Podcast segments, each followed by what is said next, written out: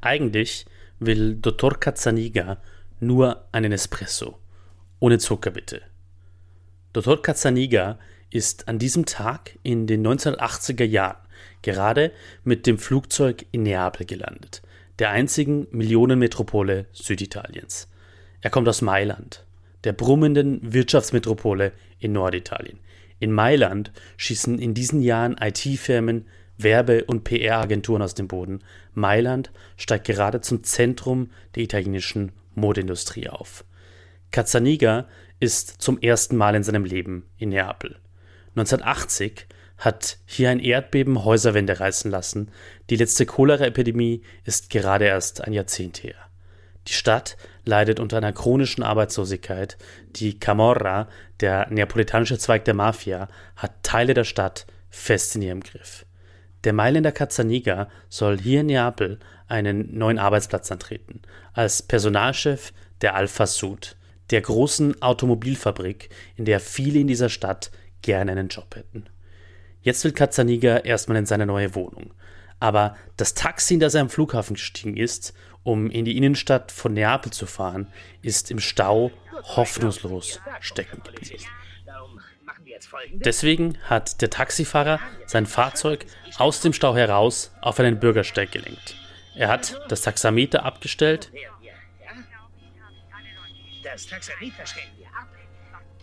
und so die Fahrt unterbrochen. Dann haben der neapolitanische Taxifahrer und der Mailänder Manager Cazzaniga das Taxi verlassen und eine Bar betreten. Eines dieser unübersetzbar italienischen Lokale, in denen die Baristi in Neapel den Espresso besonders stark und dickflüssig zubereiten. Der Taxifahrer geht an den langen Bankone, die Theke der Bar. Zwei Kaffee, aber mit viel Zucker. Und Cazzaniga sagt, Für mich ohne bitte. aber so einfach ist das nicht. Das merkt man schon an der Antwort des Barista. Ah, Sie sind wohl Diabetiker, ja? Nein, mir schmeckt er nur besser ohne. Ah, ich verstehe. Sie nehmen keinen Zucker, weil Sie auf Ihre Linie achten. Aber woher? Sie sind doch gar nicht dick. Was sagst du, Concertina? Ist der Herr dick? Mein Gott, was heißt dick? Was soll ich da sagen? Ich dürfte überhaupt nichts mehr essen. Sie sind nicht dick, Sie sind mager. Hören Sie auf mich, Dottore. Sie sind weder das eine noch das andere. Ganz normale Figur. Eher robust. Sehen Sie mal, ich bin Schneider. Wenn ich mich nicht auskenne, warten Sie mal, das haben wir gleich. Ich sehe schon, da nehmen wir genau die Größe 48, extra large. Und so werden Sie damit aussehen, schlank wie ein Gerd. Essen Sie, essen Sie. Diese Diäten machen doch krank. Sie haben nur ein kleines Problem. Sie müssen nur ein wenig abspecken. Ein bisschen hier, ein bisschen hier. Äh, Das ist schon alles. Da haben Sie es selbst gehört, Dottore. Ich hab's ja gleich gesagt. Dick sind Sie überhaupt nicht. Sie sind eher mager. Haben Sie die Güte und geben Sie mir ein Ohne. Also, den nehme ich. Der Dottore ist Mailänder und außerdem das erste Mal in Neapel. Gib ihm, was er verlangt hat. Dottore, verzeihen Sie. Aber Ihr Gesicht kommt mir irgendwie bekannt vor. Sie sind nicht zufällig Buchhalter bei Alpha Sud? Nein, ich bin kein Buchhalter. Ich bin der neue Personalchef. Ach so, der neue Personalchef. Ist das die Möglichkeit? Concertina, lass mich mal durch. Ist das die Möglichkeit? Dottore, aus purem Zufall habe ich hier die Personalakte meines Vetters Vanetta Luigi. Da haben Sie sein Foto und hier wäre die unbedingte Wehrentlassung. Der Lebenslauf ist natürlich auch dabei. hören Sie, Und die mein Neffe ist genau der Richtige Wir haben diese Sie. Hat gerade seine. Mechaniker- Sie haben ja, ein tolles. Zeugnis der tüchtigen Arbeiter. das- Glauben Sie mir, wird mir sehr dankbar ja, sein. Mann, Der große Sinn Mann, noch mehr. Wir Sie nicht mehr in Ruhe unterhalten? Entschuldigung, Was ist das? Mann, jetzt Dottore, sehen Sie doch mal. Dottore! Dann stürmen beide aus der Bar, Cazzaniga und der Taxifahrer, umringt von einer Traube von Menschen und werfen sich wieder ins Taxi. Dottore, Sie müssen ja völlig wahnsinnig sein. Mein Gott, wie kann man denn in aller Öffentlichkeit erzählen, dass man der neue Personalchef von Alpha Sud ist? Sowas ist ja reine Selbstmord. Übrigens, ich habe da einen Neffen, Dottore. Der ist wirklich in Ordnung. Der ist ausgelernter Elektrotechniker. Seit sechs Jahren ist er arbeitslos. Er findet einfach keine Arbeit. Seine Mama ist am Verzweifeln. Diese Szene, in der der Mailänder Manager Dr. Cazzaniga auf die Lebensrealität in Neapel prallt, stammt aus dem Film Also sprach Bella Vista von Luciano de Crescenzo. Der Film ist 1984 in Italien erschienen. De Crescenzo hat dafür Regie geführt, er hat darin die Hauptrolle gespielt. Davor hat er den Roman geschrieben, der die Vorlage für den Film ist. Luciano de Crescenzo, 2019 gestorbener Philosoph, Schriftsteller, Regisseur und Schauspieler, war Neapolitaner durch und durch. Und nur wenige Menschen haben von dieser Stadt so liebevoll und gleichzeitig so ernüchternd erzählt wie er. Die Szene aus Also sprach Bella Vista, die gerade zu hören war, ist komisch und sie ist dramatisch. Komisch wie dramatisch erzählt diese Szene von einem Problem, das Italien seit anderthalb Jahrhunderten nicht loslässt. Von einem der größten, wenn nicht dem größten Problem des Landes. Von der Kluft zwischen Norden und Süden. Klar, auch in anderen Ländern gibt es tiefe Spaltungen zwischen Regionen. Zum Beispiel im wiedervereinigten Deutschland seit über 30 Jahren zwischen Westen und Osten. In Österreich zwischen der Millionenstadt Wien und dem Rest des Landes. In der Schweiz gibt es den Röstigraben zwischen deutschsprachigem und französischsprachigem Teil. Aber in Italien ist die Kluft so tief und das Problem so hartnäckig wie in keinem zweiten großen europäischen Land. Denn der Süden Italiens ist seit über 160 Jahren, seit der Gründung des modernen Italien und bis heute immer hinten geblieben. Mal hat sich der Abstand zwischen Norden und Süden verkleinert, mal hat er sich vergrößert. Nie aber hat der Süden, der Mezzogiorno, den Norden, den Settentrione, eingeholt. Und seit Jahrzehnten ist der Rückstand des Südens wieder dramatisch groß. Das Nachrichtenportal Il Post hat eine Analyse über dieses unübersetzbar italienische Problem einmal mit diesem Titel überschrieben. L'Italia è due paesi diversi. Italien ist zwei unterschiedliche Länder. Herzlich willkommen zu Kurz gesagt Italien, dem Podcast, in dem ich Folge für Folge ein Stück Italien erkläre. Immer mit einem anderen, unübersetzbaren Wort. Mein Name ist Sebastian Heinrich. Ich bin politischer Journalist und mein Leben ist eng verwoben mit Italien. Und das ist die 17. Folge von Kurz gesagt Italien. Mezzogiorno. Warum Süditalien zurückbleibt.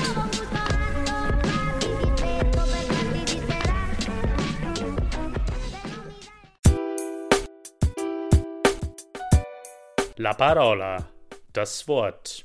Das unübersetzbare Wort in dieser Folge heißt Mezzogiorno. Es ist nicht nur ein unübersetzbares italienisches Wort, sondern auch ein unübersetzbares deutsches Wort. Denn für Mezzogiorno gibt es einen Eintrag im Duden, in dem deutschen Wörterbuch schlechthin. Mezzogiorno, so steht es im Duden, ist ein männliches Substantiv, ein männliches Hauptwort, also der Mezzogiorno. Mezzogiorno bedeutet der südliche Teil Italiens einschließlich Siziliens, so steht es im Duden. Weiter steht in dem Eintrag, dass es, Überraschung, ein Wort aus dem Italienischen ist und dass seine ursprüngliche Bedeutung Mittag lautet. Damit wäre schon gesagt, worüber wir in dieser Folge eigentlich sprechen. Aber um die Bedeutung zu verstehen, die das unübersetzbare Wort Mezzogiorno für die Menschen in Italien hat, braucht es natürlich auch einen Blick darauf, wie das Wort im Italienischen verwendet wird. Im Wörterbuch Treccani, der italienischen Entsprechung des Duden, steht Mezzogiorno, männliches Substantiv, zusammengesetzt aus mezzo, halb und giorno, Tag. Das Wort hat im Italienischen zwei Bedeutungen. Erstens der Mittag, die Hälfte also des astronomischen Tages, aber auch die Uhrzeit 12 Uhr. Und zweitens Süden. Mezzogiorno bedeutet auf Italienisch Süden. Ganz einfach deshalb, weil die Sonne in Italien, wie überall auf der Nordhalbkugel der Erde, sich zu Mittag an dem höchsten Stand im Süden befindet. Im Italienischen kann das Wort Mezzogiorno theoretisch in Verbindung mit jedem Land oder jeder Weltregion verwendet werden. Mezzogiorno della Germania heißt zum Beispiel Süddeutschland. Tatsächlich aber wird Mezzogiorno vor allem alleine stehend verwendet. Wer Il Mezzogiorno sagt, der meint eigentlich immer Süditalien. Dazu braucht es kein weiteres Wort. Und dieser Mezzogiorno besteht aus acht der insgesamt 20 italienischen Regionen. Sechs davon liegen auf dem Festland auf dem italienischen Stiefel. Die Abruzzen, Molise, Kampanien, die Basilicata, Apulien und Kalabrien. Die anderen zwei Regionen des Mezzogiorno sind die beiden großen italienischen Mittelmeerinseln, Sizilien und Sardinien. Es gibt auch ein Adjektiv, ein Eigenschaftswort zu Mezzogiorno, nämlich meridionale. Mit Mezzogiorno und Meridionale verbinden viele Menschen in Italien Bilder von schönen Stränden, von sonnigem Wetter, das viel angenehmer ist als der winterliche Nebel und die sommerliche Schwüle in der Poebene. Bilder vom Meer und von Vulkanen, wie am Golf von Neapel oder an der Ostküste Siziliens, aber auch von schroffen Bergen wie in der Sila in Kalabrien oder am Gran Sasso in den Abruzzen. Aber mit Mezzogiorno und Meridionale verbinden die Menschen in Italien seit Jahrzehnten auch Armut, Arbeitslosigkeit, Auswanderung, abgehängt sein. Anders gesagt, viele Menschen in Italien verbinden damit die Questione Meridionale, die Süditalien-Frage oder das Süditalien-Problem. Deswegen ist Mezzogiorno ein unübersetzbares italienisches Wort. Mit dem Wort Mezzogiorno sind Klischees und Vorurteile verbunden, aber auch viele handfeste, schmerzhafte Probleme, die seit Generationen dazu führen, dass Menschen, die in Turin oder Trient aufwachsen und leben, viel größere Chancen haben als diejenigen in Trapani oder Tarent woran man das Zurückbleiben des Südens im Vergleich zur Mitte und zum Norden Italiens merkt, wie dieser Rückstand des Südens entstanden ist und wie er sich entwickelt hat, warum der Mezzogiorno einfach nicht aufholt. Und wie dieses Aufholen vielleicht doch klappen könnte, davon erzähle ich in dieser Folge. La storia dietro la parola, die Geschichte hinter dem Wort wenn in italienischen Zeitungen, in Fernsehsendungen und auf Online-Portalen Grafiken zur wirtschaftlichen Lage und zur Lebensqualität im Land gezeigt werden, dann fällt eines fast immer auf den ersten Blick auf, ein teilweise enormer Unterschied zwischen Norden und Süden. In der Sendung Porta Porta im öffentlich-rechtlichen Fernsehsender Rai Uno, seit Jahrzehnten eine der populärsten Talkshows Italiens, hat es im Dezember 2022, kurz vor Weihnachten, eine Redakteurin in einem Beitrag so zusammengefasst. Il divario tra nord e sud è tra le più grandi contraddizioni storiche del nostro paese. Una spaccatura che si è ampliata nel tempo al punto che la questione meridionale è una questione soprattutto nazionale. Un paese a due velocità a livello economico, sociale e amministrativo. Die Kluft zwischen Nord und Süd gehört zu den größten historischen Konflikten in unserem Land. Eine Kluft, die sich im Laufe der Zeit vergrößert hat. Die Questione Meridionale ist vor allem eine nationale Frage. Italien ist ein Land der zwei Geschwindigkeiten, auf wirtschaftlicher, sozialer und institutioneller Ebene. Nach Angaben des Forschungsinstituts des Handelsverbands Confcommercio wuchs das reale Bruttoinlandsprodukt im Süden zwischen 1996 und 2019 insgesamt nur um 3,4 Prozent. Das ist fast fünfmal weniger als der nationale Durchschnitt und fast achtmal weniger als im Nordosten. Die Wirtschaftsleistung pro Kopf, also der im Jahr 2022 erwirtschaftete Wohlstand pro Einwohner, beträgt im Süden nur gut die Hälfte desjenigen des Nordens. 20.900 Euro gegenüber 38.600 Euro im Nordwesten und 37.400 Euro im Nordosten. Dieser Unterschied wird durch die Arbeitslosigkeit noch verschärft. Nach Angaben der EU-Statistikbehörde Eurostat liegt die durchschnittliche Erwerbsquote der 15- bis 64-Jährigen in Süditalien bei 45,2 Prozent und damit 20 Prozentpunkte unter dem europäischen Durchschnitt, der bei 68,4 Prozent liegt. Norditalien hingegen liegt mit einer Beschäftigungsquote von 67,2% im Nordosten und 65,9% im Nordwesten im europäischen Durchschnitt. Es ist kein Zufall, dass die Regionen Süditaliens in der Eurostat-Rangliste der Beschäftigungsquoten in der Europäischen Union unter den letzten zehn der insgesamt 300 Regionen liegen. Auch in Bezug auf das Einkommen entfernen sich Nord und Süd immer weiter voneinander.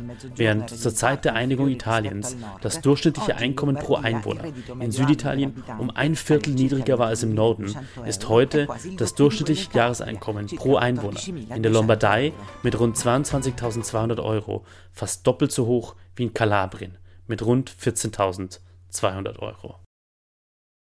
Es gibt noch viele weitere Statistiken, bei denen das Divario Nord-Süd, das Nord-Süd-Gefälle in Italien drastisch hoch ist. Ein Beispiel ist die Studie zur Lebensqualität in italienischen Städten, die seit 25 Jahren jährlich von der Zeitung Italia Oggi, einer Kommunikationsagentur und der Universität La Sapienza in Rom durchgeführt wird. Bewertet werden darin unter anderem wirtschaftliche Lage und Arbeitsmarkt, soziale Sicherheit und Kriminalität, Bildungs-, Freizeit- und Gesundheitseinrichtungen, Grünflächen und Luftqualität. Und auf Grundlage dieser Studie wird Jahr für Jahr eine Rangliste erstellt, die dann viel Aufmerksamkeit in den Medien bekommt. 2023 bietet diese Rangliste der Lebensqualität in den Städten das gewohnte Bild wie jedes Jahr. Auf den letzten Plätzen drei Städte im Süden. In diesem Jahr Crotone, Messina, Caltanissetta. Und auf den ersten drei Plätzen drei norditalienische Städte. Diesmal Bozen, Mailand, Bologna. Die vielleicht dramatischste Statistik ist die zur Auswanderung.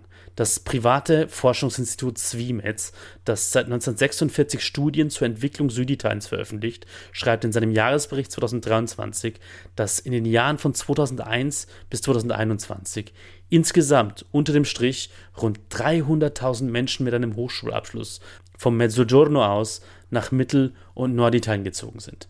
Und darin sind die Auswanderer ins Ausland noch gar nicht eingerechnet. Warum ist das so? Wie ist diese Kluft zwischen Norditalien und Süditalien entstanden? Und wie ist es so weit gekommen, dass diese Kluft heute in den 2020er Jahren so groß ist? Um das zu verstehen, müssen wir auf eine Zeitreise gehen. Zurück ins 19. Jahrhundert, genauer gesagt ins Jahr 1861. Ins Jahr, in dem Italien, wie wir es heute verstehen, entsteht.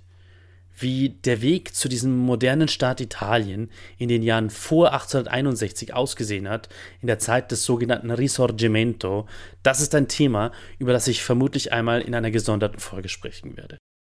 Um die Geschichte hinter dem unübersetzbaren italienischen Wort Mezzogiorno zu verstehen, sind zu dieser Zeit aber vor allem ein paar Fakten wichtig. Bis 1860 gibt es auf dem heutigen Gebiet Italiens acht verschiedene und teils sehr unterschiedliche Staaten. Und der heutige Mezzogiorno, das heutige Süditalien, gehört zum Königreich beider Sizilien, zum Regno delle Due Sicilie, wie es auf Italienisch heißt, mit einer Ausnahme. Sardinien, die Insel, gehört zum Königreich Sardinien, das neben der Insel auch die norditalienischen Regionen Piemont und Ligurien umfasst. Aber Sardinien ist im Vergleich zu den beiden norditalienischen Teilen des Königreichs deutlich ärmer und weniger entwickelt. Das Königreich bei der Sizilien ist eine Monarchie, ein Staat, der von einem König aus dem Haus Bourbon Sizilien regiert wird, einer italienischen Nebenlinie der spanischen Adelsfamilie der Bourbonen. 1859 kämpfen das Königreich Sardinien und Truppen unter dem italienischen Unabhängigkeitskämpfer Giuseppe Garibaldi einen Unabhängigkeitskrieg gegen Österreich-Ungarn. Hunderttausende Menschen werden getötet, aber am Ende gewinnen die italienischen Unabhängigkeitsbefürworter. 1861 wird aus dem größten Teil der vorher acht Staaten auf italienischem Gebiet das Königreich Italien. Am 17. März 1861 wird dieses Königreich Italien ausgerufen. Viktor Emanuel II. wird sein erster König. Zum ersten Mal gibt es einen modernen Staat Italien. Die Hymne dieses neuen Staats ist die Marcia Reale, der königliche Marsch. Sie läuft hier im Hintergrund. Süditalien, der Mezzogiorno, ist von 1861 an Teil dieses neuen Königreichs Italien. Und wie es aussieht in Süditalien, damals als Italien zu einem Land wird, das beschreibt der italienische Historiker Guido Pescosolido in seinem 2017 erschienenen Buch La questione meridionale in breve, also frei übersetzt Überblick über die Süditalienfrage. Süditalien, schreibt Pescosolido, ist damals eine Gegend, die enorm weit zurückliegt im Vergleich zu anderen europäischen Gegenden. Eine Region, in der die mittlere Lebenserwartung bei nur 32 Jahren liegt. In der über 85 Prozent der Menschen Analphabeten sind, also weder lesen noch schreiben können. Süditalien ist zum Zeitpunkt der italienischen Einheit ein ganz überwiegend landwirtschaftlich geprägtes Gebiet. Und diese Landwirtschaft ist geprägt von Großgrundbesitzern aus adligen Familien, auf deren Feldern eine große Masse an fast besitzlosen Bauern arbeitet. Diese Bauern wohnen in ärmstlichen Verhältnissen, in Häusern, in Ortschaften mit ein paar tausend Einwohnern, in denen sie frühmorgens aufstehen, zur Arbeit gehen, in den Feldern und abends wieder zurückkehren in den Ort. An den wenigen Orten im Süden, wo es eine Industrie gibt, ist sie meist von extremer Armut und Ausbeute geprägt, wie in den Solfare, den Schwefelbergwerken in Sizilien, in denen der Volksgesang alla Solfatara entstanden ist, der hier im Hintergrund zu hören ist. Und Anders als in anderen europäischen Regionen, etwa in England, in Deutschland oder Frankreich, ist an diese Bergwerke auch quasi keine verarbeitende Industrie angedockt, die Wohlstand vor Ort schaffen konnte. Süditalien ist also 1861, als Italien zu einem einheitlichen Staat wird, ein in weiten Teilen bitterarmer Landstrich.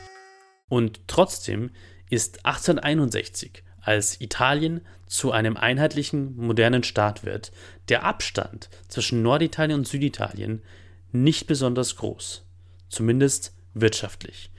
Historiker Pesco Solido schreibt auf Grundlage der bisherigen historischen Forschung von einem Unterschied von etwa 10% bei der Wirtschaftsleistung pro Kopf und von 6 bis 7% beim landwirtschaftlichen Ertrag, also ein viel geringerer Abstand als heute in den 2020er Jahren dass Süditalien und Norditalien damals 1861 gar nicht so weit voneinander entfernt sind bei der Wirtschaftsleistung, das hat einen ganz einfachen Grund.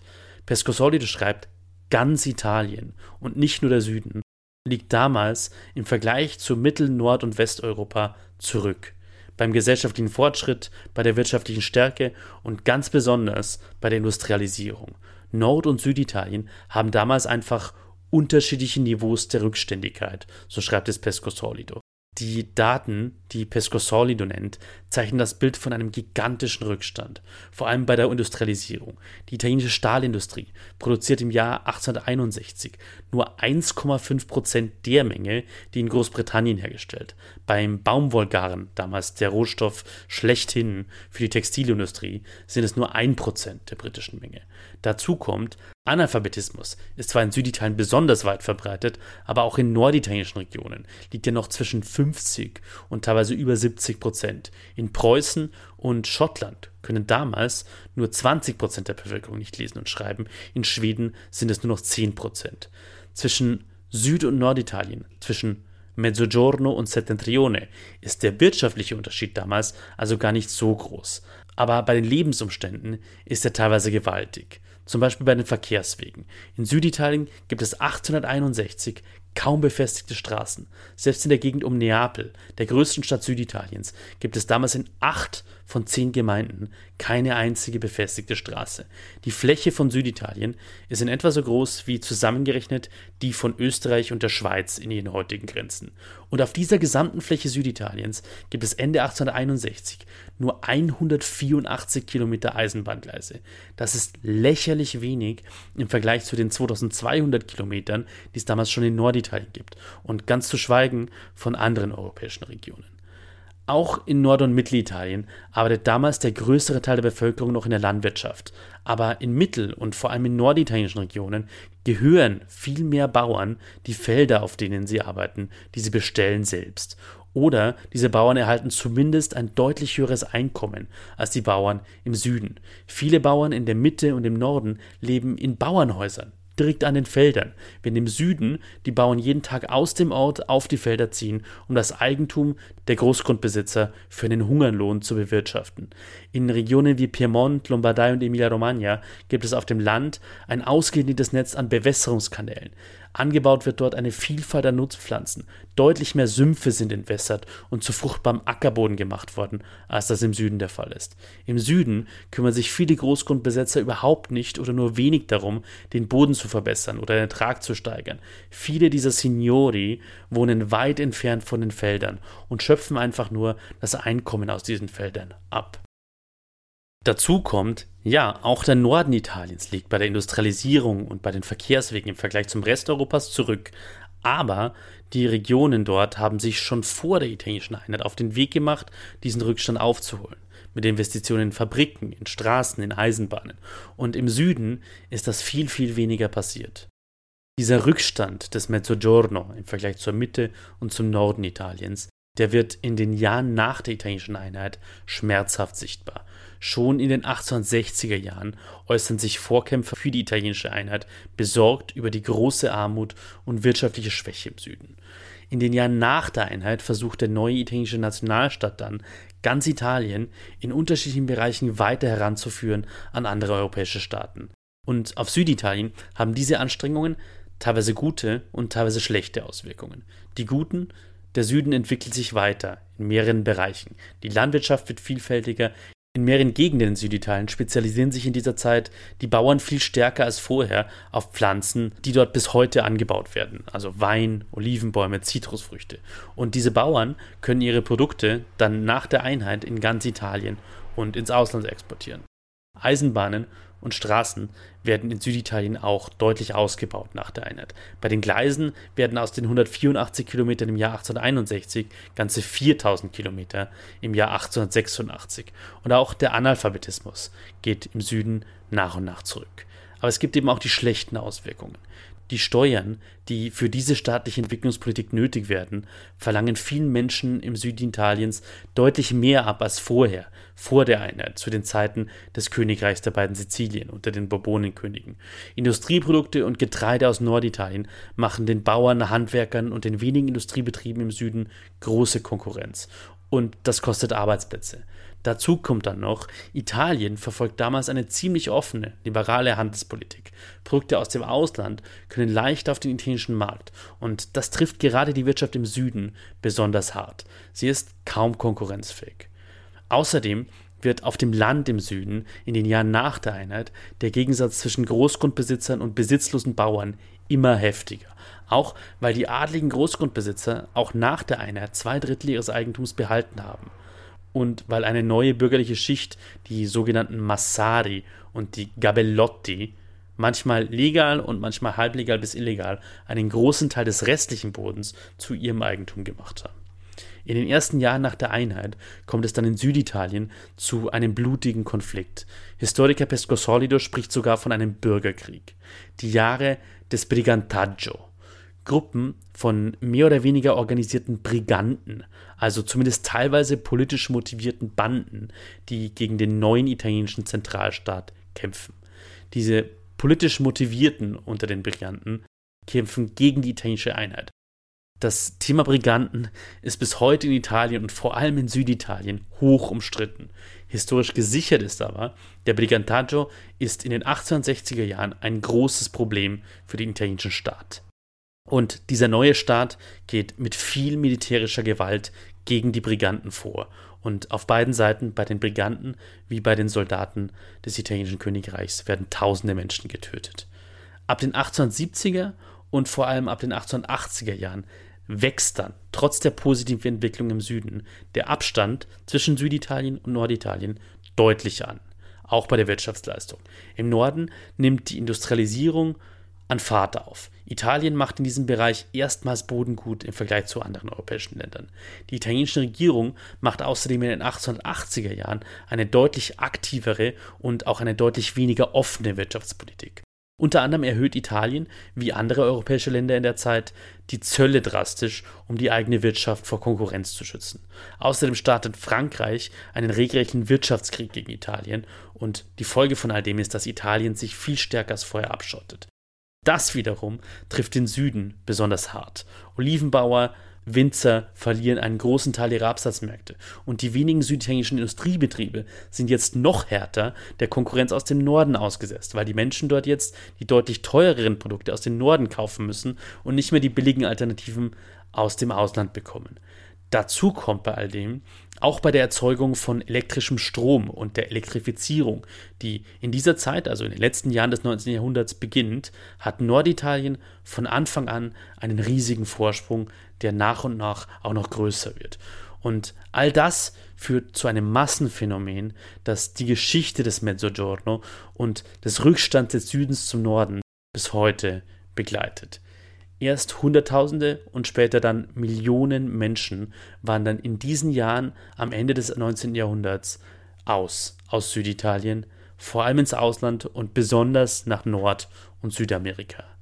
Die Süditalien-Frage, die Questione Meridionale, wird in Italien nach und nach in diesen Jahren wichtiger und drängender. Und zu Beginn des 20. Jahrhunderts geht der italienische Staat erstmals gezielt dieses Problem an, mit einem Plan für den Mezzogiorno. 1904 wird ein Sondergesetz für die industrielle Entwicklung Neapels verabschiedet, der größten Stadt Süditaliens. Es ist das erste Gesetz, das ganz ausdrücklich auf die Entwicklung Süditaliens abzielt. Darauf, dass der Süden aufholt, dass im Süden Industriearbeitsplätze entstehen und dass der Süden eben nicht mehr nur größtenteils ein Agrarland wird. Und durch dieses Gesetz von 1904 entsteht unter anderem in Bagnoli bei Neapel ein großes Stahlwerk. Es werden Transportwege gebaut, es werden Sümpfe trockengelegt, die Ausbildung für Ingenieure wird verbessert. Gleichzeitig zerbrechen sich in diesen Jahren zu Beginn des 20. Jahrhunderts die Meridionalisti, Denker wie Giustino Fortunato, Gaetano Salvemini und Antonio Gramsci, den Kopf darüber, wie die Süditalien-Frage zu lösen wäre, wie der Süden seinen Rückstand aufholen könnte. Tatsächlich aber wird trotz all dem der Rückstand in diesen Jahren noch größer. 1913 ist bei der Wirtschaftsleistung pro Kopf der Rückstand von Süden zu Norden im Vergleich zu 1861 um 19 Prozentpunkte gewachsen. Der Abstand zwischen Süden und Norden beträgt schon fast ein Drittel. 1914 bricht in Europa dann der Erste Weltkrieg aus. 1915 tritt Italien in diesen Weltkrieg an der Seite Großbritanniens, Frankreichs und Russlands ein. Und dieser Krieg, der Erste Weltkrieg, verändert Italien dramatisch. Ich habe darüber etwas länger gesprochen in der Episode Louis, wie der Faschismus bis heute Italien prägt. Eine der Folgen des Ersten Weltkriegs jedenfalls, der Abstand zwischen Süditalien und Norditalien wird noch größer, als er ohnehin schon ist. Die Rüstungsbetriebe, die in Kriegszeiten natürlich viel Geld verdienen, liegen fast ausschließlich im Norden. Die zusätzlichen Steuern, die der Staat erhebt, um den Krieg zu finanzieren, treffen die ärmeren Menschen im Süden besonders hart. Als dann der Krieg vorbei ist, ist Italien ein schwer angeschlagenes Land. Und auch in diesen Nachkriegsjahren trifft es den Süden besonders heftig. Die Aufbauhilfe, die der Staat auch mit Steuereinnahmen aus dem Süden zahlt, geht vor allem an die Betriebe im Norden. Die massive Inflation in diesen Jahren lässt die Ersparnisse vieler Menschen im Süden schmelzen. Gerade auch das Geld, das viele von ihren ins Ausland ausgewanderten Verwandten erhalten haben.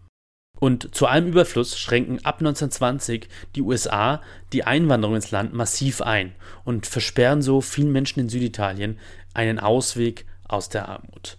1922 dann lässt ein rechtsradikaler Nationalist namens Benito Mussolini seine Anhänger auf Rom marschieren und binnen drei Jahren wird Italien zur ersten faschistischen Diktatur der Weltgeschichte. In den zwei Jahrzehnten des Faschismus geht das Regime in Süditalien vor allem in zwei Bereichen vor. Beim Trockenlegen der damals noch ausgedehnten Sumpfgebiete und bei der Ansiedlung von Industrie die Bonifike, also die Trockenlegung der Sümpfe und ihre Umwandlung in Ackerland, die stellen Faschismus-Nostalgiker in Italien bis heute gerne als großen Erfolg Mussolinis dar. Tatsächlich gibt es dabei Fortschritte, aber wie sowohl der Historiker Guido Pescosolido als auch sein Kollege Francesco Filippi schreiben, sind die Ergebnisse dieser Politik der Bonifike, der Sumpftrockenlegungen, im Verhältnis zum Aufwand viel, viel zu gering. Immerhin, die südlichen Industriebetriebe, die im Faschismus entstehen oder ausgebaut werden, vor allem in der Region rund um Neapel, die existieren teilweise noch Jahrzehnte nach dem Regime. Unter anderem baut das Unternehmen Alfa Romeo in den 1930er Jahren in Pomigliano d'Arco bei Neapel eine Fabrik für Flugzeugmotoren. Und aus dieser Fabrik wird später ein Autowerk namens Alpha Sud. Und in diesem Alpha Sud-Werk arbeitet dann in den 1980er Jahren der fiktive Dr. Cazzaniga aus dem Film Also sprach Bella Vista.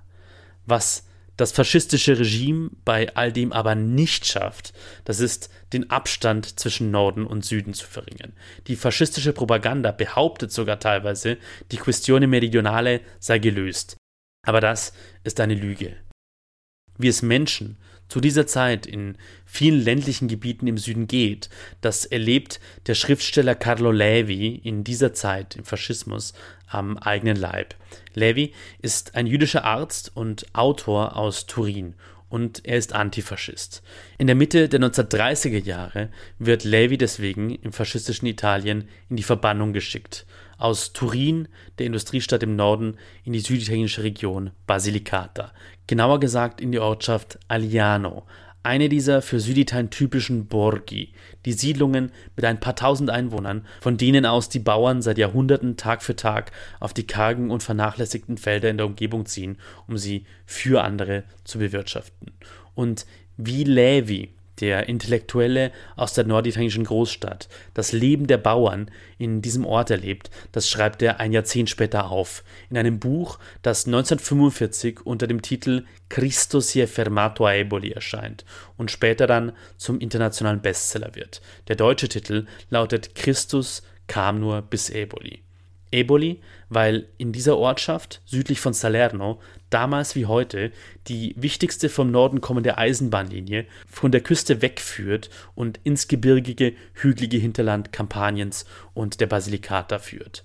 Und Christus, weil in vielen süditalienischen Dialekten das Wort Cristiano, also Christ, gleichbedeutend mit Mensch ist. Und weil die Menschen in dieser Gegend in den 1930ern ihr Leben in dem Bewusstsein führen, keine würdigen Menschen zu sein. Christus kam also in ihrer Wahrnehmung nur bis Eboli. Bis zu ihnen ist er nie gekommen. Genauso wenig wie der Staat, der, so schreibt es Levi, hierher nur kommt, wenn er Steuern eintreibt oder Soldaten einzieht. Wie die Menschen im süditalienischen Aliano in den 1930er Jahren wohnen, wie ihre Häuser aussehen, das beschreibt Carlo Levi in Christus kam nur bis Eboli so. Zitat Anfang die Häuser der Bauern sind alle gleich. Sie bestehen aus einem einzigen Raum, der als Küche, Schlafzimmer und fast immer auch als Stall für die Kleintiere dient, wenn es in der Nähe des Hauses keinen Stall für diesen Zweck gibt. Auf der einen Seite befindet sich die Feuerstelle, auf der mit ein paar Stöcken, die täglich von den Feldern geholt werden, Essen zubereitet wird. Die Wände und die Decke sind geschwärzt vom Rauch. Licht kommt nur durch die Tür. Der Raum wird fast vollständig von dem riesigen Bett ausgefüllt, das viel größer ist als ein gewöhnliches Ehebett. Die ganze Familie muss darin schlafen. Vater, Mutter und alle Kinder. Die kleinen Kinder werden, solange sie ihre Milch bekommen, das heißt bis sie drei oder vier Jahre alt sind, in kleinen Wiegen oder Weidenkörben aufbewahrt. Diese sind mit Seilen an der Decke aufgehängt, sie hängen etwas höher als das Bett. Die Mutter muss nicht hinunterklettern, um die Kinder zu stillen, sondern sie streckt den Arm aus und nimmt sie an die Brust. Dann legt sie die Kinder zurück in die Wiege, die sie mit einer einzigen Handbewegung lange wie ein Pendel schwingt, bis die Kleinen aufhören zu weinen. Unter dem Bett liegen die Tiere. Der Raum ist also in drei Schichten unterteilt. Auf dem Boden die Tiere, auf dem Bett die Menschen und in der Luft die Säuglinge. Zitat Ende. Christus kam nur bis Eboli von Carlo Levi ist heute Schullektüre in Italien. Levi schreibt in dem Buch ohne Überheblichkeit, nüchtern, aber gleichzeitig mit Wärme. Die Bauern im süditalienischen Ort Aliano wachsen ihm so sehr ans Herz, dass Levi 1975 nach seinem Tod auf eigenen Wunsch in Aliano begraben wird. Und der schwer fassbare Rückstand Süditaliens, den Carlo Levi beschreibt, wird im Faschismus, wie gesagt, nicht annähernd behoben. Und der Zweite Weltkrieg, in den das faschistische Italien an der Seite von Nazi-Deutschland eintritt, verschlimmert die Lage weiter. Die wenigen Industrieanlagen im Süden werden beschädigt, zerstört oder später von den Alliierten demontiert. Der Faschismus wird ab 1943 im Süden und 1945 schließlich in ganz Italien zu Fall gebracht. 1946 entscheiden die Italiener selbst in einer Volksabstimmung, dass Italien von einem Königreich zur demokratischen Republik wird. Italien wird im Kalten Krieg dann Teil des westlichen Lagers, an der Seite unter anderem der USA und der Bundesrepublik Deutschland. Aber in den ersten Jahren nach dem Krieg vergrößert der Wiederaufbau des Landes sogar den Abstand zwischen Norden und Süden weiter. 1951 liegt die Wirtschaftsleistung pro Kopf im Mezzogiorno nur noch bei 53 Prozent des Niveaus im Süden. Bis dann Anfang der 1950er Jahre der italienische Staat das Süditalien-Problem so heftig anpackt wie nie zuvor. Die italienische Regierung setzt eine Bodenreform durch, mit der die Großgrundbesetzer fast vollständig verschwinden und eine neue Bauernschicht entsteht. 1950 richtet die Regierung die Cassa per il Mezzogiorno ein, einen mit viel Kapital ausgestatteten staatlichen Fonds, den unter anderem auch die USA unterstützen. Endlich ist genug Geld da für die nötigen Investitionen im Süden. Die Landwirtschaft wird modernisiert, die Infrastruktur, Straßen, Autobahnen, Stromleitungen, Wasserversorgung, Telefonleitungen, Schulen und Universitäten. Diese Infrastruktur wird endlich deutlich ausgebaut. Gleichzeitig wandern aber wieder Hunderttausende Menschen aus Süditalien ab, in das immer schneller wachsende Norditalien und dann auch nach Deutschland, nach Frankreich, in die Schweiz und in andere europäische Länder. Aber trotzdem, Süditalien verändert sich ab den 1950er Jahren in jedem Fall gewaltig. Der Süden steht endlich an der Schwelle zur Modernität.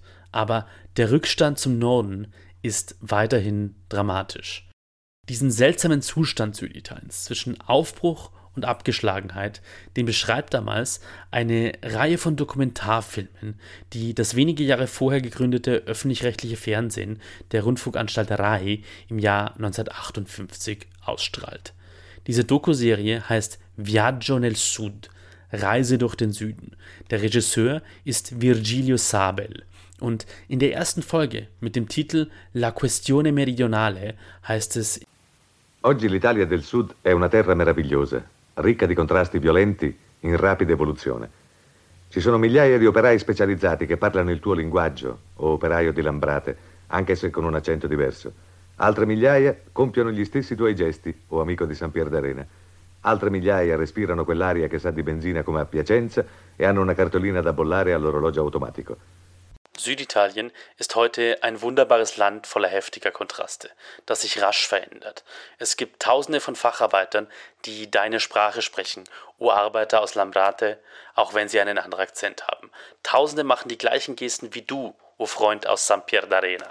Tausende atmen die Luft, die nach Benzin riecht, wie in Piacenza und haben eine Stempelkarte für die Stechuhr. Kurzer Einschub, Lambrate, San Pier d'Arena und Piacenza, das sind damals stark industriegeprägte Städte in Norditalien, zu denen die Gemeinden im Süden aufholen wollen. Ma basta uscire fuori dalle fabbriche e tutto cambia. Dietro i quartieri nuovi delle grandi città, lungo le nuove strade che si fanno deserte a mano a mano che ci addentriamo nell'interno, il male più profondo del sud è duro a morire. È un male che si esprime col ritmo di un lungo grido di dolore.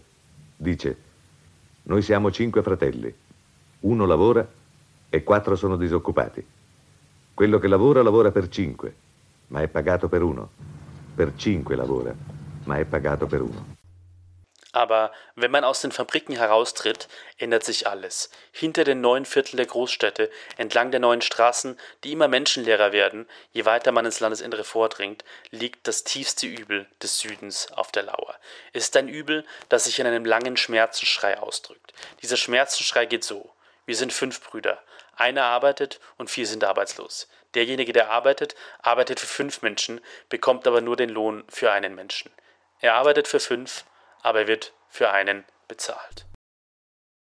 Bald nach Ausstrahlung dieser Filmreihe beginnt Süditalien aber tatsächlich zum ersten Mal seit der italienischen Einheit wirklich aufzuholen zum Norden.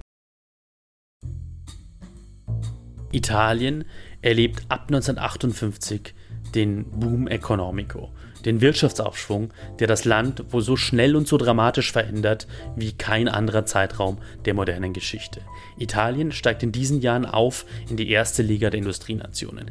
Die italienische Wirtschaft wächst zwischen 1958 und 1963 schneller als die deutsche, die französische, die britische. Italienische Autos und Motorräder, Schreibmaschinen und Elektrogeräte werden zu Exportschlagern. Und auch im Süden geht es steil bergauf. Der Dienstleistungssektor wächst massiv in Bereichen wie dem Tourismus, aber auch in der öffentlichen Verwaltung. Und deutlich weniger Menschen arbeiten in der Landwirtschaft. Die Städte im Süden wachsen dramatisch schnell, was die Bauwirtschaft massiv ankuppelt. Ab 1962 dann greift der italienische Staat noch entschlossener ein, um die Lücke zwischen Norden und Süden zu schließen.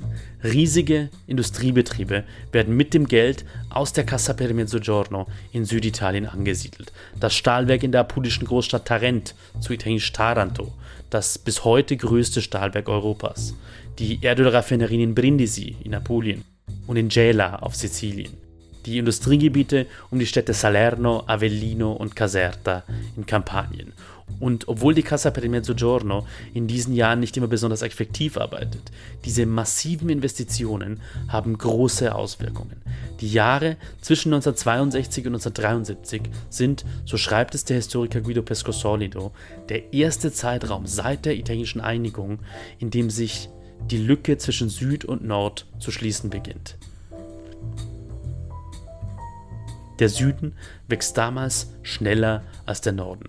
1973 erreicht die Wirtschaftsleistung pro Kopf im Süden 70 Prozent von der im Norden.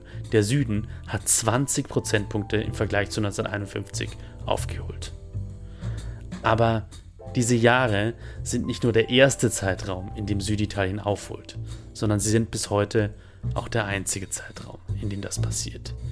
Die Bremsung ist schnell und schmerzhaft. 1973 wird Italien, wie der Rest der westlichen Welt, von der Erdölkrise hart getroffen. Der Wirtschaftsaufschwung ist endgültig vorbei.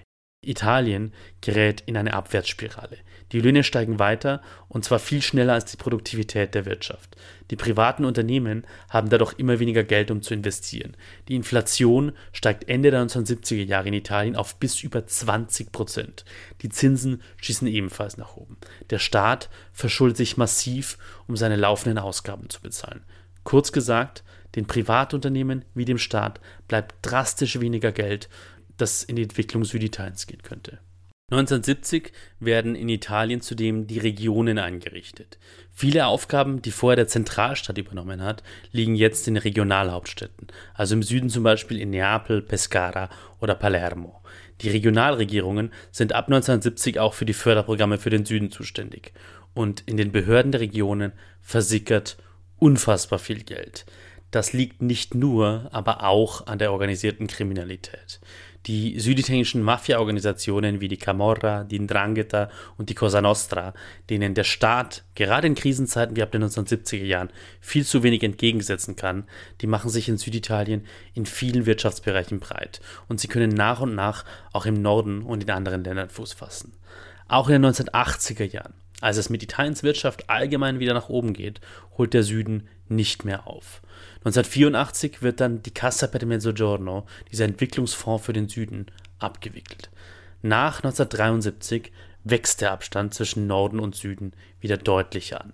In den 1990ern ist die Wirtschaftsleistung pro Kopf im Süden nur noch halb so groß wie im Norden. Und dieser Abstand bleibt bis in die 2020er Jahre auf diesem Niveau. Wahr ist bei dem natürlich auch, Süditalien ist heute trotz aller Probleme eine der am besten entwickelten Regionen im Mittelmeerraum. Es hat sich im Mezzogiorno in den 160 Jahren seit 1861 unglaublich viel getan. Die bittere Armut, der gigantische Analphabetismus, der Hunger und die Lebenserwartung von nur gut 30 Jahren, all das haben die süditalienischen Regionen längst hinter sich gelassen. Aber bis heute verlassen eben massenhaft Menschen die Regionen Süditaliens, weil sie dort keine ausreichend gut bezahlten Jobs finden. Und fast jede Landkarte, fast jede Tabelle, fast jede Rangliste zur wirtschaftlichen Stärke und zur Lebensqualität zeigen heute l'Italia è due paesi. Italien sind zwei Länder. So viel also dazu, wie es zum heutigen Zustand gekommen ist. Also dazu, dass Süditalien auch anderthalb Jahrhunderte nach der italienischen Einheit so weit zurückliegt. Offen bleibt jetzt die Frage, warum das so ist und wie sich das ändern ließe.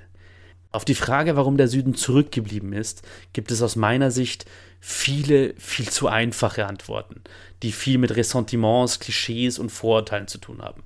Und es gibt aber auch ein paar viel hilfreichere, die sich deutlich besser mit Daten belegen haben, mit den Ergebnissen von sozialwissenschaftlicher, wirtschaftswissenschaftlicher und historischer Forschung. Und zwei dieser Erklärungsansätze möchte ich vorstellen. Der erste ist ein interessanter Erklärungsansatz, weil er weit in die Vergangenheit reicht. Aufgeschrieben hat ihn Robert Putnam. 1941 in den USA geborener Soziologe und Politikwissenschaftler, dessen Bücher viele Politologiestudierende weltweit heute in ihrem Studium lesen. Eines seiner wichtigsten Werke heißt Making Democracy Work Civic Traditions in Modern Italy. Frei übersetzt, die Demokratie zum Funktionieren bringen, die Bürgertradition im modernen Italien. In diesem Buch das zum Glück kein trockener Wälzer ist, sondern ziemlich angenehm und spannend zu lesen, untersucht Putnam Italien. Und zwar genauer gesagt die Süditalienfrage. Und noch genauer untersucht Putnam die Frage, warum eigentlich im Mezzogiorno die staatlichen Institutionen, also die Schulen, die Verwaltung, die Polizei oder die Müllabfuhr, so viel schlechter funktionieren als in Norditalien. Putnam hat das Buch 1993 veröffentlicht. Für die Arbeit daran ist er zuvor jahrelang von Norden nach Süden durch Italien gereist. Putnams Erklärung für den Rückstand Süditaliens, die er mit Forschungsdaten belegt, ist, im Norden gibt es seit Jahrhunderten ein viel stärkeres und viel besser funktionierendes Netz an sozialen Beziehungen unter Menschen, die nicht miteinander verwandt sind. Eine Civic Community, eine Bürgergemeinschaft der Menschen, die auch ohne einen direkten eigenen Nutzen bereit sind, etwas für den anderen zu tun, für die Gemeinschaft.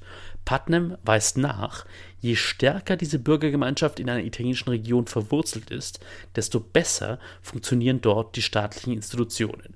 Nördliche Regionen wie Piemont und Emilia-Romagna haben, so schreibt es Putnam im Jahr 1993, die stärkste Tradition einer solchen Bürgergemeinschaft. Und diese Regionen haben eben auch die am besten funktionierenden Institutionen. Bei den süditalienischen Regionen Sizilien, Kalabrien und Kampanien ist es umgekehrt. Eine kaum verwurzelte Bürgergemeinschaft und schlecht funktionierende Institutionen. Putnam erklärt diese unterschiedlich starken Bürgergemeinschaften mit der unterschiedlichen Geschichte im Süden und im Norden. Und er geht dabei bis ins Mittelalter zurück. Während in den Städten im Norden Italiens im Mittelalter die Kommuni entstanden und blühten, also weitgehend selbstverwaltete Städte, in denen zumindest eine kleine Gruppe freier Bürger vor Ort relativ frei über die Gemeinschaft entscheiden konnte, war der Süden eine streng von oben herab regierte Gesellschaft. Im Norden wuchsen Handel und Bankwesen, der Süden war fast rein landwirtschaftlich. Wörtlich schreibt Putnam, Zitat Anfang, im Norden waren die Menschen Bürger, im Süden waren sie Untertanen. Zitat Ende. Putnam schreibt, dass diese unterschiedlichen Arten des Zusammenlebens die Menschen im Norden wie im Süden bis heute prägen. Und wer sich wünsche, dass Süditalien wohlhabender und auch demokratischer werde, der müsse daran mitarbeiten, dort eine echte Bürgergemeinschaft aufzubauen. Das werde zwar lang dauern, schreibt Putnam, aber mit den Lösungsversuchen, die bisher ausprobiert wurden, sei es ja auch nicht schneller gegangen. Robert Putnam hat sein Buch 1993 geschrieben. Seither hat sich natürlich viel getan. Und damit sind wir beim zweiten Erklärungsansatz, den ich vorstellen möchte, für die Frage, warum Süditalien zurückgeblieben ist im Vergleich zu Norditalien. Und dieser zweite Erklärungsansatz, das sind die Antworten, die der Historiker Guido Pescosolido in seinem Überblickswerk zur Süditalienfrage gibt. Und die Antworten, die Guido Pescosolido auf diese Frage gibt, diese Antworten setzen etwa zu dem Zeitpunkt an, an dem Putnams Buch aufhört, also bei den letzten drei Jahrzehnten, seit den 1990er Jahren. Pescosolido schreibt in seinem Buch, dass sich gerade in den letzten 30 Jahren der Rückstand Süditaliens stark mit den Problemen erklären lässt, die Italien als ganzes Land hat. Italien, schreibt Pescosolido, sei seit drei Jahrzehnten ein Land, das oberhalb der eigenen Möglichkeiten lebe und das viel zu wenig tue, um sich von den Hürden zu befreien, die das Land bremsen und an der Entwicklung hindern. Eine viel zu langsame Justiz, die Unternehmen abschreckt, in Italien zu investieren, weil es viel zu lange dauert, um zum Beispiel nicht bezahlte Rechnungen oder eine Schadensersatzforderung einzuklagen staatliche Institutionen, die nicht mehr auf der Höhe der Zeit sind, Schulen, die junge Menschen zu wenig auf den modernen Arbeitsmarkt vorbereiten, Behörden in der Hauptstadt Rom oder in Regionen oder, in den, oder auch in den Gemeinden vor Ort, die teilweise unterbesetzt sind, teilweise mit überfordertem Personal besetzt und teilweise beides. viel zu hohe Steuern, eine viel zu hohe Staatsverschuldung und viel zu hohe Energiekosten. Und all diese Probleme, die Pesco Solido beschreibt, sind in Süditalien entweder besonders krass ausgeprägt oder sie wirken sich dort zumindest besonders krass aus. Jeder Versuch, den Abstand zwischen Süd- und Norditalien zu schließen, schreibt Pesco Solido, könne nur funktionieren, wenn diese Baustellen endlich angegangen würden. Der jüngste der Versuche, um diesen Abstand zwischen Süden und Norden zu schließen, das sind die sogenannten Sonderwirtschaftszonen, auf Italienisch Zone Economiche Speciali, kurz ZES. Kurz gesagt hat der italienische Staat, die italienische Regierung Süditalien in acht solche Sonderwirtschaftszonen unterteilt. In ihnen gibt es Steuervergünstigungen, Unternehmen sollen dort schneller Genehmigungen bekommen und verwaltet wird jede dieser Sonderzonen von einem Kommissar. Die Einrichtung dieser acht Sonderzonen in Süditalien hat schon 2017 die Regierung des damaligen Ministerpräsidenten Paolo Gentiloni beschlossen. Vier Jahre und drei Regierungen später unter Ministerpräsident Mario Draghi sind diese Wirtschaftszonen dann ab 2022 tatsächlich in Kraft getreten. Und 2023 dann hat die Regierung der seit 2022 amtierenden Ministerpräsidentin Giorgia Meloni neben diesen acht Sonderzonen dann nochmal den gesamten Süden Italiens zu einer Ses Unica gemacht, also einer einheitlichen Sonderwirtschaftszone. Diese große Sonderwirtschaftszone Süditalien soll am 1. Januar 2024 in Kraft treten. Und Giorgia Meloni selbst sagt zu diesem Projekt Ende November 2023, La strada per costruire un'Italia più forte passa anche da un'altra priorità, ridurre il divario economico, sociale e infrastrutturale tra il nord e il sud della nostra nazione. E Der Weg zum Aufbau eines stärkeren Italiens führt auch über eine andere Priorität. Die Verringerung der wirtschaftlichen, sozialen und infrastrukturellen Kluft zwischen dem Norden und dem Süden unseres Landes. Aus diesem Grund haben wir mit dem Haushaltsgesetz für 2024 1,8 Milliarden für Steuervergünstigungen für Unternehmen bereitgestellt, die in die neue Sonderwirtschaftszone investieren. Das ist eine große Chance für das gesamte italienische Unternehmertum. Denn je mehr der Süden wächst, desto mehr wächst und desto wettbewerbsfähiger wird ganz Italien. Es gibt aber auch im Kleinen Beispiele dafür, wie im Mezzogiorno Menschen etwas aufbauen. Zum Beispiel in Aliano, dem Ort in der Basilicata, in dem Autor Carlo Levi in den 1930er Jahren die Not der Bauern Süditaliens hautnah erlebt hat. Jüngere Generationen haben in Aliano einen neuen, selbstbewussten Umgang mit dem Werk Christus kam nobis eboli gefunden, mit diesem beeindruckenden Zeugnis des Rückstands Süditaliens. Das Haus, in dem Carlo Levi in Agliano in den 1930er Jahren gewohnt hat, ist heute ein Museum. Mehrere Pensionen, Bed and Breakfasts, Lokale im Ort tragen seinen Namen oder Bezeichnungen, die Carlo Levi im Buch verwendet hat. Es gibt rund um Agliano einen Wanderweg namens Sentiero Carlo Levi. Und 2022 hat hier in Agliano, knapp 90 Jahre nach Carlo Levis Verbannung, das niederländische Personaldienstleistungsunternehmen Randstad ein Außenbüro eröffnet. Anfangs mit zwei Angestellten, die aus einem Büro im Ort dank einer schnellen Breitband-Internetverbindung für den Konzern arbeiten sollten. Die Wirtschaftszeitung Il Sole 24 Ore hat das Projekt in dem kleinen süditalienischen Ort in einem Artikel Southworking genannt. Arbeiten aus dem Süden. Passaparola, Mundpropaganda. Das Thema Mezzogiorno, die Kluft zwischen Nord- und Süditalien, ist ein so wichtiges Thema, das so viele Bereiche des Lebens in Italien bestimmt, dass ich dieses Mal im Passaparola nicht nur einen, nicht nur zwei, sondern vier Tipps habe für ein Lied und drei Filme zu diesem Thema. Und ich möchte ganz kurz nur etwas dazu sagen. Alle vier Tipps in Passaparola sind natürlich ganz am Anfang in den Shownotes zu finden. Das Lied, das ich empfehlen möchte, heißt Ad esempio a me piace il Sud. Zum Beispiel gefällt mir der Süden, um es wörtlich zu übersetzen, von Rino Gaetano. Rino Gaetano ist meiner Meinung nach einer der genialsten Liedermacher der italienischen Geschichte. Leider sehr jung verstorben, Anfang der 1980er Jahre. Und Rino Gaetano, dieser im kalabrischen Crotone geborene und dann nach Rom ausgewanderte Süditaliener, hat in diesem Lied, Ad esempio mi piace il Sud, seine unstillbare Liebe für Süditalien wundervoll besungen. Es ist wirklich ein sehr, sehr schönes Lied. Ich habe diesen Song in die Shownotes gepackt und ich habe diesen Song natürlich in die Spotify-Playliste kurz gesungen in Italien aufgenommen, die jede und jeder auf Spotify abonnieren kann. Der Song befindet sich an zweiter Stelle jetzt in dieser Spotify-Playliste.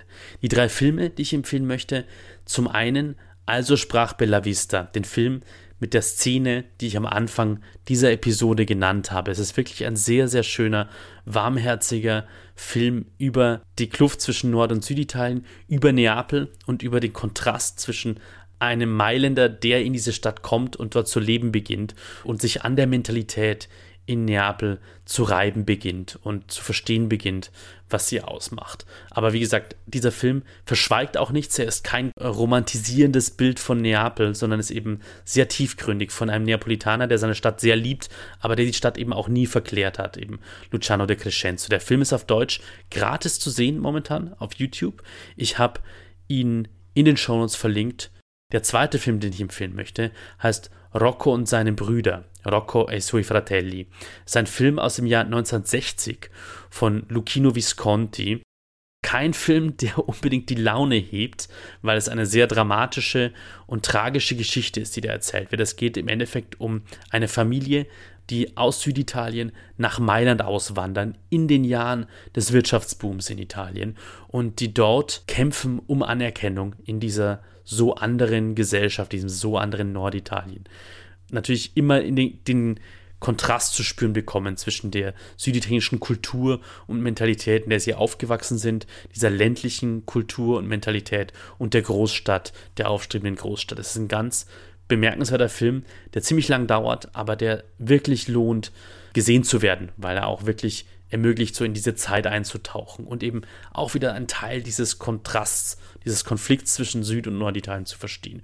Rocco und seine Brüder ist momentan auszuleihen gegen Bezahlung auf Apple TV, Amazon Prime Video und Magenta TV. Und dann habe ich als dritten Film noch einen viel, viel leichteren Film, der auch das Thema Nord-Süd-Kluft behandelt. Er heißt Willkommen im Süden. Und wer den französischen Film Willkommen bei den Sties gesehen haben sollte, Willkommen im Süden ist wirklich buchstäblich die italienische Version von Willkommen bei den Sties. Kurz gesagt, ein Postangestellter, ein Direktor der Post, der aus Mailand nach Süditalien versetzt wird und dort dann zurechtkommen muss. Und Fun Fact am Rande: Willkommen im Süden spielt in Castellabate, in dem Ort, in dem ich selbst acht Jahre lang gelebt habe. Willkommen im Süden ist momentan in der Prime Video Flatrate enthalten, kann aber auch in diversen digitalen Videotheken ausgeliehen werden. Aber das kann sich natürlich auch ändern und den Film gibt es auch, wie die anderen auch, als DVD auch zu kaufen. Jetzt noch ein paar Hinweise. Ein Hinweis, der mir besonders am Herzen liegt, es gibt in ein paar Monaten zu diesem Podcast ein Buch. Das Buch, kurz gesagt Italien, das zu diesem Podcast gehört, wird im Surkamp Verlag voraussichtlich Anfang Juni erscheinen. Und ich werde in den kommenden Monaten noch mehr dazu erzählen. In die Shownotes habe ich schon mal den Link zu diesem Buch gepackt. Man kann sich dort schon die Vorschau zu diesem Buch anschauen. Man kann das Buch auch schon vorbestellen. Und wie gesagt, ich werde in der nächsten Zeit dazu noch etwas mehr erzählen. Näheres dazu werde ich demnächst auch in einem kostenlosen Newsletter erzählen. Diesen Newsletter kann jede und jeder kostenlos abonnieren, die oder der sich für diesen Podcast interessiert und gerne mehr zu kurz gesagt Italien, hin und wieder Neuigkeiten, Anmerkungen aus dem Maschinenraum, bestimmte Tipps zu Italien erfahren möchte. Newsletter.kurzgesagtitalien.de für alle, die diesen Newsletter gerne abonnieren haben möchten. Kurz gesagt Italien gibt es überall dort, wo es Podcasts gibt. Auf kurzgesagtitalien.de finden Sie, findet ihr alle Feeds, um diesen Podcast zu abonnieren. Kurz gesagt, Italien ist auf diversen sozialen Netzwerken unterwegs, auf Mastodon, auf Blue Sky, auf Instagram und auf Facebook einfach kurz gesagt Italien suchen, dann findet ihr die jeweiligen Accounts, dann finden Sie die jeweiligen Accounts. Wer diesen Podcast mag, wem dieser Podcast gefällt, bitte eine Rezension hinterlassen auf Spotify und Apple Podcasts. Das hilft mir, dass dieser Podcast von möglichst vielen Menschen gefunden wird. Wer mir etwas schreiben möchte, wer mir etwas mitteilen möchte zu dem Podcast, kann mir am besten per E-Mail unter sebastian.kurzgesagtitalien.de schreiben. Wer kurz gesagt Italien unterstützen will, kann das über eine Mitgliedschaft tun. Das geht über Steady, 5 Euro pro Monat bei jährlicher Zahlung, 6 Euro bei monatlich kündbarer Mitgliedschaft, mitglied.kurzgesagtitalien.de.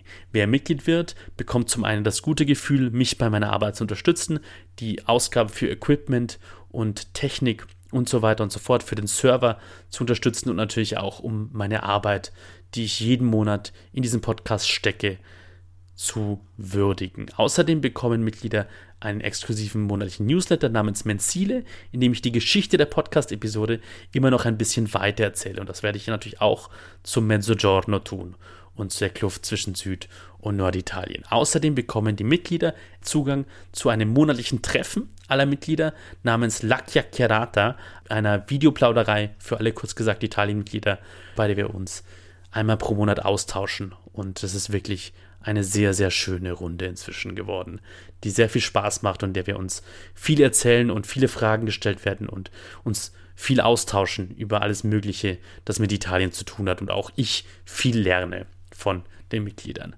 Wer eine Mitgliedschaft schenken möchte, vielleicht jetzt mit Blick auf die Adventstage und auf die Weihnachtstage, kann das unter schenken.kurzgesagtitalien.de tun. Das war's. Bis zur nächsten Folge. Kurz gesagt, Italien. A presto!